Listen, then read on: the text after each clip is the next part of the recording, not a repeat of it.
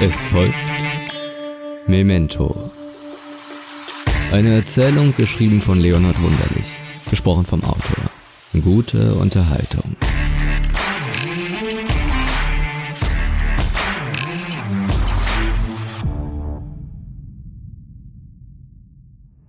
Die Wolken hingen tief und schwer über der kleinen Stadt, über ihren hellroten, orangen geziegelten Dächern. Wasser ergoss sich in Strömen aus dem trüben Firmament hinab auf die Erde. Der Wind brach unbarmherzig um die steinernen Kanten der Wohnhäuser, und kein Mensch war unter diesen Umständen auf der Straße auszumachen. Wandelte man durch die Gassen, wären die Menschen in ihren warm erstrahlten Wohnzimmern zu sehen, wie sie dampfend Kaffee aufgossen und diesen zu Stücken von Kuchen servierten.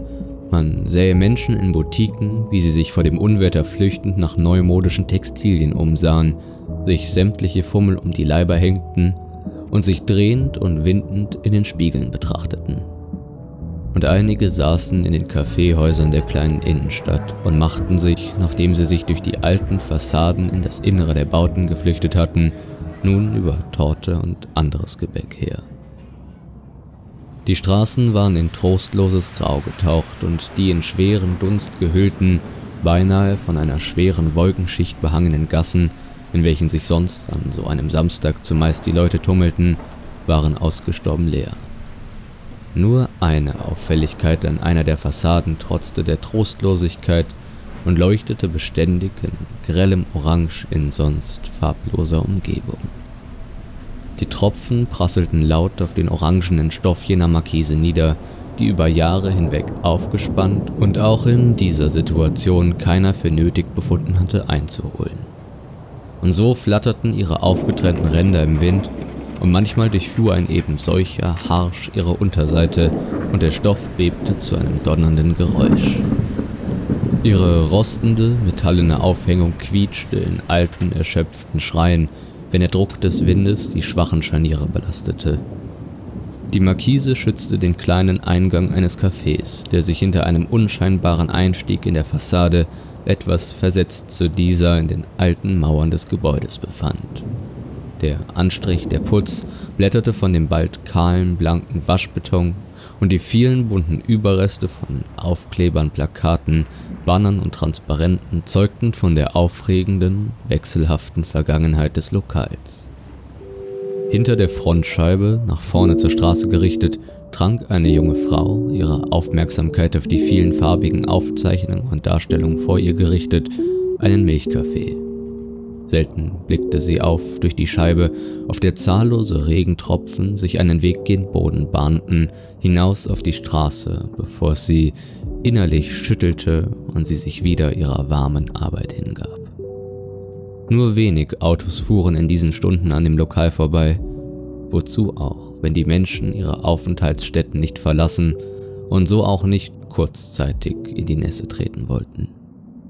Nur ein älterer Herr stand tief gebückt, die Hände fest in die Flanken gestemmt, einige Meter von dem Café entfernt, halb hinter der Ecke des angrenzenden Häuserblocks auf der entgegenliegenden Straßenseite. Die Nässe durchrann sein Haar und ließ es zu glasierenden Strähnen zusammenhaften, während er seinen trüben Blick unnachgiebig auf die Front des sich vor ihm befindlichen Lokals gerichtet hielt. Bald schon seien seine Kleider so feucht und durchnässt, dass er sich leicht eine Blasenentzündung würde zuziehen können, er so von dem Wind auf der nassen Haut zitterte, sein Kiefer bebend, dass er befürchten musste, die folgenden Wochen an einer Lungenentzündung leiden zu müssen. Und doch beobachtete er das Geschehen innerhalb des Cafés genau, ohne seine Konzentration auch nur für einen Moment von jenem Ziel seiner Augen abweichen zu lassen. Die junge Frau hatte die Haarsträhnen, welche ihr ins Gesicht zu fallen drohten, hinter die Ohren zur linken und zur rechten gestrichen, um nicht bei der Arbeit gestört zu werden. So sehr musste sie in ihr Werk vertieft sein. Gelegentlich fuhr sie mit den vorderen Zähnen der oberen Kieferhälfte über ihre Unterlippe und befeuchtete diese dann anschließend mit einem kurzen Hervorstrecken ihrer Zunge. Die Augen glitten rastlos über das Papier, welches auf dem Holz ausgebreitet war, so dass sie ihrer Umgebung keine Aufmerksamkeit schenkte. Die alten Sohlen begonnen sich mit dem himmlischen Nass vollzusaugen, und die Feuchtigkeit drang an die bald schon ganz schrumpelige Haut des Alten. Die Kälte müsste bald so unangenehm sein, als dass ein so altes Geschöpf noch weiter würde ausweilen können. Doch seine Augen schienen die Wärme des Ladeninneren aufzusaugen, das Licht zu absorbieren, so dass es aus dem Laden hinausstrahlte, in den dunklen Zügen des alten Mannes versiegte. Zentrum der Quelle jenes, was den Menschen zu weiterem Verweilen anhalten ließ, war die junge Frau an der Frontscheibe des Ladens. Seine betrachtenden Blicke erweiterten sich zu festem Starren, bis er schließlich in ihr wunderbares, hübsches, marmorweißes Gesicht stierte, als würde seine Fortexistenz davon abhängen, als hätte es ihn fest an sich gebunden und als könnte er sich unter keinen Umständen von diesem lösen. Wie rot doch der Mund, voll die Lippen des jungen Geschöpfes waren, wie das dunkle Haar die hellgrünen Augen kontrastierte und wie sie geschmeidig ihre Finger ihren Blicken folgend über das Papier schweifen ließ. Wie eben war doch ihre Haut geschaffen, ganz und gar makellos, und welches Vergnügen würde es bedeuten, mit den eigenen rauen Fingern über diese zu streichen, immer wieder rauf und runter zu wandern vom Kinn zu den Wangen, hoch bis zu der Stirn und dann durch das Haar zu fahren, welches doch so matt unter der Beleuchtung der gedämpften, warmen Deckenleuchten schimmerte. Und trotz der Milde ihres Wesens und der unvergleichlichen Schönheit eben jenes, lag doch auf ihrer Miene eine verwaschene Strenge, die sie wohl an ihrer kräftezehrenden Arbeit festhalten ließ. Gegen diese war es doch hier draußen viel zu angenehm, als dass man mit dem armen Wesen im Inneren würde tauschen wollen. Ihre Miene glich ganz der der Mutter, Gott habe sie selig, als sie an so zahlreichen Tagen schwere Arbeiten im Haushalt für ihren Mann und ihren einzigen Sohn verrichtete. Als sie häufig so schwer arbeitete und doch von ihrem Gatten keinen Dank ernten konnte, sondern dieser sich nur weiter beschwerte und sein Weib zu beschimpfen begann. Und die treue Seele gehorchte und arbeitete nur noch härter in dem unerschütterlichen Willen, ihr Werk zum Gefallen des Mannes zu verrichten. Mit einer solchen Verbissenheit musste jetzt wohl auch die junge Frau an ihren Unterlagen arbeiten, so dass sie einen äußeren wohl kaum bemerken könnte. Ihr Haar zur Konzentration hinter die Ohren gestreift, wie es einst die Mutter tat, wenn sie emsig das Porzellan polierte und die Fenster wischte, wenn sie das Mittagsmahl auf dem heißen Metall bereitete oder die Puddingspeise zur besonderen Freude ihrer Geliebten anrührte. Und die Stirn der Frau lag in tiefen Falten, als habe sie gerade eine besonders schwierige Passage ihrer Arbeit erreicht und versuchte ihre ganze Aufmerksamkeit auf diese zu lenken, als würde sie alles Äußere völlig ausblenden, jenem, was um sie herum geschah, keinerlei Aufmerksamkeit schenken, als erscheine ihr alles andere neben ihrer Arbeit unwichtig, so dass sie sich doch nur dieser widmete. Der Vater, als er des Abends von seinem Tagwerk zurückkehrte, die Fabrik, in der er als Aufseher fungierte und schuftete, verlassen hatte, um sich zu seinem Weibe und dem Sohn zu begeben, wurde zu dieser späten Stunde häufig sehr ungehalten. Seine Nerven schienen so erschöpft, er schien sie auf der Arbeit gelassen zu haben, dass er sehr wütend wurde, wenn die Situation des Hauses nicht seinen engen Vorstellungen entsprach.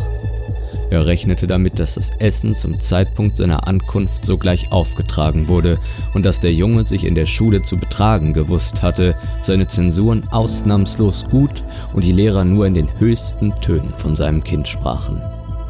Das Weib sollte die Behausung gereinigt haben, sollte eben ackern und rackern wie er selbst und doch des Abends recht ansehnlich sein, so dass er nicht vergaß, warum er mit ihr den Bund der Ehe eingegangen war verlief der Tag, der Abend, das Betragen seiner Familie entgegen seiner Vorstellungen, wurde er ungestüm und zornig. Die Halsschlagader zur Seite seines Halses schwoll an und gabelte sich in zwei Fortsätze, folgte man ihr mit den Augen in Richtung Schlüsselbein hinab. Kleine Äderchen traten an seiner linken Schläfe hervor und die Sehnen seiner Arme und Hände spannten sich. Wenn der Junge dies beobachtete, erkannte er diesen Moment als den Zeitpunkt zur Flucht auf sein Zimmer, in welches er sich einschließen konnte. Der Vater würde die Tür nicht gewaltsam öffnen, da er die Kosten der Reparatur scheute, aber kam er dem Jungen zuvor und reagierte jener zu spät, packte er ihn streng am Arm und hielt ihn dicht an sich. Sein Gesicht näherte sich dem desjenigen nur bis auf wenige Zentimeter und der Vater gutachtete seinen Fehler, der ihn regelmäßig in solchen Aufruhr versetzte. Er schrie und schimpfte, ob jener denn gar keinen Anstand hätte und ob er seinen Vater nicht anstelle der ganzen Schande, die er über ihn brachte, stolz machen, sich wie ein vernünftiger Junge verhalten könnte, wie man es doch zu erwarten berechtigt sei. Dann bearbeitete die flache Hand die verängstigte und tränenüberlaufene Visage des kleinen Menschen, und die Prozedur hielt an, bis sich der Vater aus eigenen Stücken beruhigt hatte oder doch ernsthaft um die Gesundheit seines Jungen fürchtete. Wie sollte er einem Herrn Doktor eine gebrochene Nase eines Jungen erklären, wenn seine Wangen noch die Umrisse seiner Hand zeichneten? Wie konnte er so nicht noch weiter in Verruf geraten, sein Ruf, sein Ansehen nicht noch weiteren Schaden nehmen als diesen, den der Junge nicht ohnehin schon zu verantworten hatte? Wenn der Gatte nicht auch noch die Hand gegen seine Gattin erhob, stand die Mutter meist nur hinter dem Herd und betreute das Mahl, so dass es nicht kalt, sondern weiterhin wohlschmeckend sein würde, hatte der Vater in seinem Bestrafen geendet. Sie rührte unermüdlich in den Töpfen, sah nicht auf, verschloss ihre Sinne vor den Vorgängen hinter der Tür der Küche. Ihrem Sohn könnte sie nicht helfen. Zu sehr fürchtete sie die Repression, die wohl auch sie ereilen würde, stellte sie sich ihrem Mann entgegen doch er schlug sie ohnehin. Sie war und tat ihm nicht recht, versäumte die Geschicke des Haushaltes, verschleuderte das schwer verdiente kleine Einkommen für die Annehmlichkeiten ihrer und ihres fehlerhaften Sohns. Sie schützte nicht vor dem Vater, und so sollte ihr auch keine Sicherheit zuteil werden. Hatte der Vater von dem Sohn abgelassen, so kam seine Mutter an die Reihe und musste bereuen, nicht hinter ihrer Familie gestanden zu haben in ihrem Tun nicht hinter ihrem Mann, durch den fehlenden Schutz gegen den Vater nicht hinter ihrem Sohn. Und so schlug er sie ganz zurecht und strafte sie für ihre Illoyalität. Ganz recht. Die Erinnerung des Alten erlosch und er kehrte ins Diesseits zurück. Die junge Frau, wie sie dort so beschäftigt saß und ihren Kaffee trank, schien ebenso emsig in den Töpfen zu rühren, bloß nicht aufzusehen, alles um sie herum, ihn nicht wahrzunehmen, völlig auszublenden. Treuloses Miststück. Sie schien es nicht für nötig zu halten, anderen ihre Aufmerksamkeit zu schenken. Anstelle behielt sie ihr Haar streng hinter die Ohren gestreift, dass es sie nicht ablenkte. Die Stirn lag in Falten, als würde sie Großes leisten, und doch saß sie nur da und scherte sich nur um sich, um niemanden anderen, nicht um ihn. Solch einem egoistischen Subjekt musste eine Lektion zuteil werden, auf dass es sich nie mehr gleichgültig gegenüber seiner Umwelt verhalte, es die Mitmenschen in ihrem Befinden achtete. Er stand hier draußen in der Kälte, er litt diesen unangenehmen Zustand, um ihr beizustehen, und näherte er sich ihr, so tat sie doch gar nichts für ihn. Sie kümmerte, sorgte sich nicht, sondern konzentrierte sich nur fortwährend auf ihr selbst herrliches Werk. Er schuftete Zeit seines Lebens in den kalten, schmutzigen Fabriken, und nun kehrte er von ihnen zurück und sah sie nur beachtungslos, gleichgültig ihm abgewandt. Sie würde ihre Lektion lernen müssen. Der Alte stand still. Die Hauptschlagader zur Seite seines Halses schwoll an und gabelte sich in zwei Fortsätzen, führte sie weiter in Richtung Schlüsselbein hinab. Kleine Äderchen traten an seiner linken Schläfe hervor und die Sehnen seiner Arme und Hände spannten sich. Er entschied sich, die Straße zu überqueren. Die junge Frau endete in ihrer Arbeit. Sie trank den letzten Schluck des mittlerweile schon vollkommen abgekühlten Kaffees und räumte die vielen Unterlagen in ihren Stoffbeutel. Sie schlüpfte in ihren dick gefütterten Mantel und schritt zur Theke, um für das Genossene zu zahlen und sich auf kurze Zeit zu verabschieden. Dann öffnete sie in der Bewegung eines verabschiedenden Winkens die Ladentür und spannte den Schirm auf, in der Hoffnung, an ihrem Heim nicht völlig durchnässt und frierend anzukommen. Sie trat die alten, kahlen Stufen des Lokals, die eine aufgewühlte Vergangenheit widerspiegelten, hinab und schritt einige Meter die Straße hinunter. Sie folgte dem Weg des Bürgersteigs, stets bemüht, nicht auf die Fugen der Asphaltplatten zu treten, und bog um die Ecke, die graue, verlassene Straße ihres Zuhauses weit voraus, fest in den Blick gefasst. Der Regen war nicht abgeklungen und auch der Wind blies beharrlich, dafür sorgend, dass die Menschen in ihren Wohnstätten blieben. Die dunklen Wolken hingen schwer über der einsamen Gasse herab und ein Geruch von Schicksal lag in der Luft. Ein kalter, träger, leicht muffig anmutender Geruch von Schicksal, der sich leise und behutsam um die junge Frau legte. Die dicke Luft stand. Vergeblich versuchte sie zu atmen, doch nichts konnte mehr ihre Kehle durchströmen. Sie ächzte. Die knochigen Finger des Alten spannten sich um ihren schmalen Hals, schienen jedes Quäntchen Luft aus dem jungen Körper zu pressen. Stumme Schreie verließen ihren Rachen. Sie brachte keinen Ton heraus, und sollte sie es doch schaffen, sich akustisch bemerkbar zu machen, würde ihr doch keiner zur Hilfe eilen. Der Alte war erbarmungslos, rücksichtslos in seinem Handeln. Er vollführte sein Werk bestimmt, ohne dabei auf andere Acht zu geben, und der brausende Wind war sein Verbündeter. Wie er gleichermaßen handelte, gingen doch beide, wenn auch jeder für sich, eine Symbiose mit dem anderen ein. Der junge Mensch zitterte und zerrte, sie riss verzweifelt am Arm des Peinigers und versuchte sein Handgelenk von ihrem Körper zu entfernen, doch nur noch stärker, erbarmungsloser, spannte sich der Griff, vollführte der Alte sein Werk. Sie kämpfte, wandte sich unter der Gewalt, keuchte und rang nach jedem Quäntchen Luft. Sie versuchte dem Angreifer auf die Füße zu steigen, sie unter den ihren zu malträtieren, sodass er vor Schmerz schreiend sie gehen ließ, er davonlief.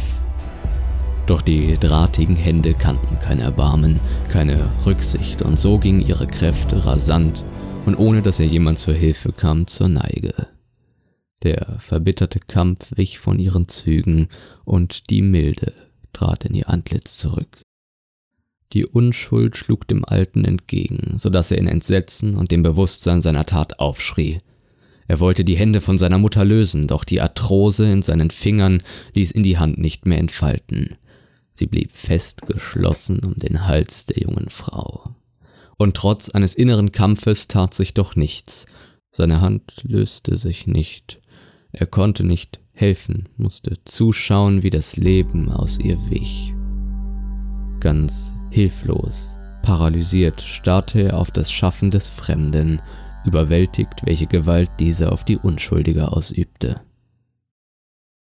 Das wehrlose Geschöpf sank in seiner eng gespannten Pranke zusammen. Ihr Körper erschlaffte und so auch sein Geist. Er schloss die Augen nicht mehr. Sie hielt ihre nicht mehr offen.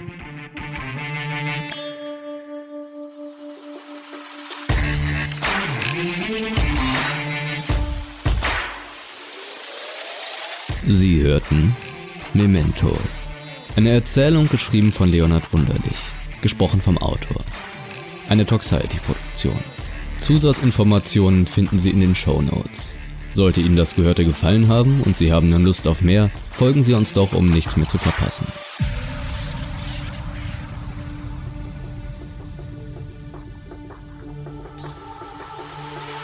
Sie wollen Tagtraum unterstützen?